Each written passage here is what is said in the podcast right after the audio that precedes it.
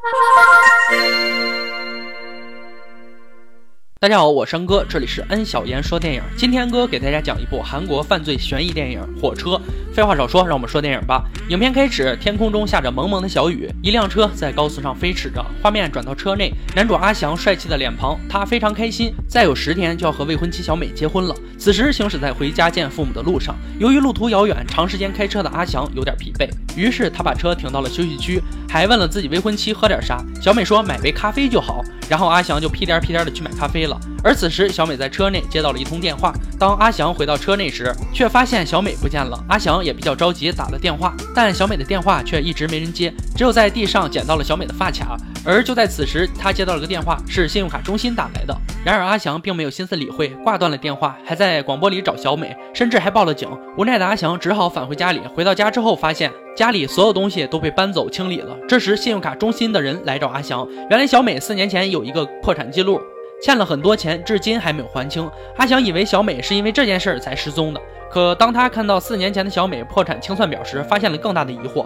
那张破产清算表上的照片和自己未婚妻根本就是两个人，可是他们的身份证信息又是一致的，似乎未婚妻小美替代了照片上的那个小美。阿翔带着更多的疑虑找到了已经离职的警察表哥。而表哥之前似乎和阿祥一家结下梁子，并不想管此事。可经过阿祥多次求助，表哥才愿意出手相助。让阿祥更为苦恼的是，虽然马上要和小美结婚了，但之前小美居然没有和他谈起自己身边的事儿，所以阿祥根本联系不上小美的父母，甚至小美要好的朋友。表哥去了阿祥家里，想找出小美的指纹，可全部被清洗掉了。经过仔细侦查与寻找，表哥找到了小美之前的住处，还以警察的身份带走了小美的资料。同时，还在一家化妆品公司，终于发现了小美之前的照片。表哥发现阿祥的未婚妻真实的名字叫做小菊。小菊在年少的时候，父亲因做生意欠下高利贷，即使嫁了人，由于父亲没钱还债，讨债人也阴魂不散的来找小菊讨债，每天生活在暴力催债的阴影之下。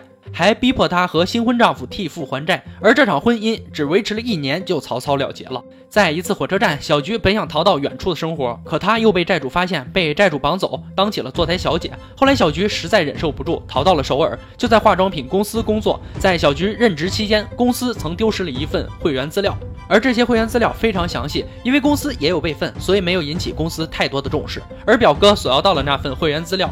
并从那份资料中看到了小美的名字。虽然阿翔和表哥没有找到小美的踪迹，但在这个追踪过程中，还是了解到小美早年父母双亡，独自居住在首尔，也没有什么朋友。表哥因此怀疑小美可能已经遇害，而杀害小美的人可能就是小菊。虽然阿翔不愿意相信马上要和自己结婚的未婚妻是杀人凶手，可经过表哥分析，小菊极有可能是为了摆脱过去糟糕的生活，想要开始重新的人生。而如今小菊重新失踪，他一定会重新找一个独居的女孩，然后杀掉，顶替这个女孩的身份。虽然阿祥不愿意相信，但未找到未婚妻的他，还是决定和表哥一起查下去。此时表哥这边也传来好消息，因为表哥侦查能力很强，在警局有一个非常要好的朋友，愿意担保让他回来上班。表哥也顺利回到警局上班了。其实阿祥更愿意相信表哥推断是错的，但他们在化妆品公司提供的那份会员资料对比发现，只有小美和另一名叫做阿珍的女孩独自生活。表哥觉得这个阿珍极有可能是小菊的下一个目标，两兄弟就一直潜伏在阿珍楼下，等待小菊的出现。然而抓到一个喜欢骚扰人的小青年，并不是小菊。这天，阿翔在宠物医院上班，听同事说一个女客户要和一个刚认识的闺蜜出去玩，便把她的宠物寄养在宠物医院。阿翔又和同事聊起了一些关于这个女客户的事情，这才意外得知，这个寄养宠物的女客户就在这段时间里总是被人跟踪，家门外的邮箱也经常被撬开。阿翔听到后很蹊跷。再次询问同事之后，才得知这名客户是独居女性。阿翔突然警觉，因为小菊在和他交往时很方便，而且很轻巧就能得到宠物医院的客户信息，所以他怀疑这个女客户很有可能被小菊盯上了，而且要陪女客户游玩的这个闺蜜极有可能就是小菊。为了找到小菊，同时为了能够保证客户的安全，阿翔决定亲自去找女客户，还叮嘱同事不要打电话通知女客户说换人了。在同事那里询问了女客户的地址和出发的时间，便开着车匆匆赶去。而同事也在第一时间把事情告诉了阿翔的表哥。阿翔的表哥也觉得奇怪，也赶到了机场。阿翔此时在火车站遇到了那名女客户，女客户告诉阿翔，和她在一起的那个闺蜜叫做阿珍。听到阿珍的名字，阿翔心里一惊，又再次拿出小菊的照片来验证此事。女客户看到照片之后，非常肯定说就是这个人啊。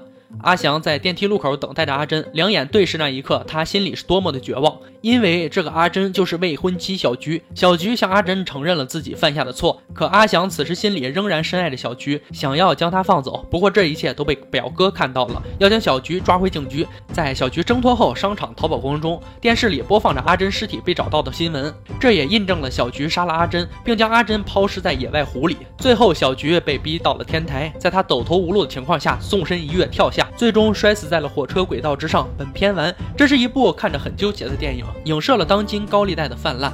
正在不断的侵蚀和威胁人们的生活。在现在很多新闻中，安哥也时不时会看到和听到一些关于高利贷的新闻。很多孩子借了高利贷之后，利滚利，越滚越多，最终在无力偿还之下，只有自杀了结。每每看到这样的新闻，都很揪心。大家要时刻记得，借钱容易，还钱难啊！保持好自己那颗初心，穷一点不要紧。但千万别走上迷途。我山哥，这里是安小言说电影，喜欢记得点赞、转发、评论哦。也可以微信、微博搜索“安小言说电影”，关注我。今天就说到这儿吧，我们明天见。